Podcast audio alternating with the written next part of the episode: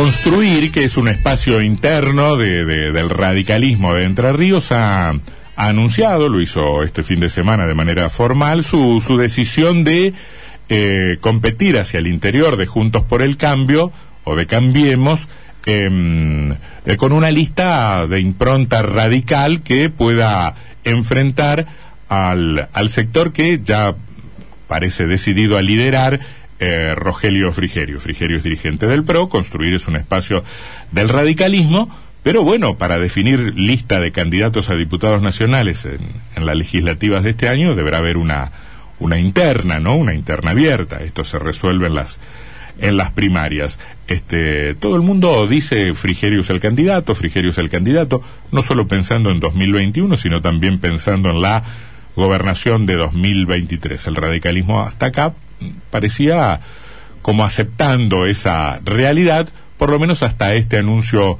formal del sector construir que integran, entre otros, el intendente de Crespo, em, Darío Schneider, y el de Chajarí, Pedro Galimberti, que... Estuvieron juntos ayer en Paraná, hoy hicieron Concordia y ahora están saliendo de Gualeguaychú en una gira de medios que están mm. haciendo eh, de cara a las elecciones. ¿Cómo le va, Intendente Galimberti? Buenas tardes, ¿qué dice? Buenas tardes, ¿cómo le va a ustedes? Bien. Bien, el estudio y de la audiencia. Gracias. Bien, bien, la verdad, va cayendo el sol, estamos saliendo de Gualeguaychú, está muy linda la tardecita entre Riana. Me imagino que no estará manejando usted, Galimberti, ¿no? No, no, vos sabés que en estos momentos estoy de auriculares y mm. cebador de mate, que es una posición bastante cómoda la de ser cebador de mate. Sí. yo he no me haga recordar cosas, yo he visto ministros que han justificado su jerarquía en diferentes gobiernos por cebar buenos mates. Bueno. Bueno, bueno si hay que arreglar un ministerio cebando mate, ya tiene mi firma, póngala nomás, este, yo la ratifico en un rato. Escúcheme una cosa, ¿cómo fue el proceso que se dieron, el proceso de discusión que se dieron para, para decir, bueno, vamos a competir? Eh, la verdad es que el, proceso del armado de construir viene de mucho tiempo. Eh, algunos veníamos de diferentes espacios internos del radicalismo. La primera charla, no digo reunión, pero la primera reunión la hicimos, la primera charla la hicimos allá por noviembre del 2019, después que habíamos perdido las elecciones nacionales. Eh, y bueno, después pasó un año, como fue el año pasado, muy complicado, más allá de algunas charlas que teníamos, eh, el, el, proceso se aceleró sobre finales del 2020 y en el 30 de enero nosotros lanzamos nuestro espacio eh, dentro del radicalismo y en Juntos por el Cambio, digamos, estamos convencidos de esta esta cuestión de que el frente vino para quedarse, hay que ratificarlo y hay que ver si lo podemos ampliar. Todo esto se fue madurando, macerando y bueno, también es cierto que más allá del frente, eh, desde nuestro espacio nosotros pretendemos conducir, digamos, como también pasa de otros partidos que integran el frente, que hay dirigentes que pretenden conducir lo que va a venir, eh, sobre todo para el 2023 pero nadie puede desconocer que la, la, importancia eh, que tiene, más allá de representar los intereses de los entrerrianos, la importancia en términos políticos de la, discusión de quiénes van a ser los lugares que van a ocupar eh, en las próximas mm. listas, eh, tendiente a, establecer quiénes van a ser los diputados nacionales.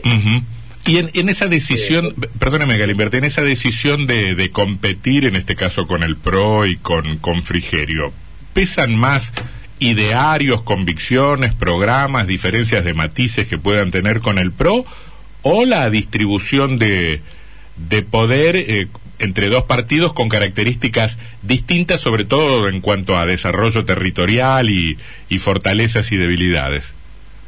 Bueno, vos haces mención a una de las características, ¿no? La del desarrollo eh, territorial. Nosotros queremos que ahí tenemos una pata, una pata importante, ¿no?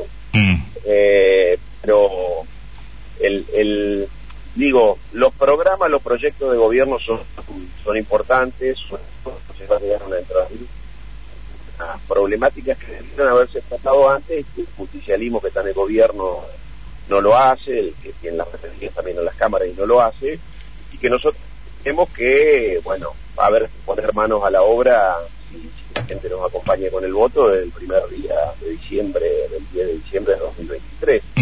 Digo, a la caja de jubilaciones hay que ir a hablar, hay que hablar, hay que hablarlo en términos políticos, hay que discutir también con los, con los sectores sindicales, pero yo no tengo duda de que hay que empezar haciendo al menos algunas correcciones que...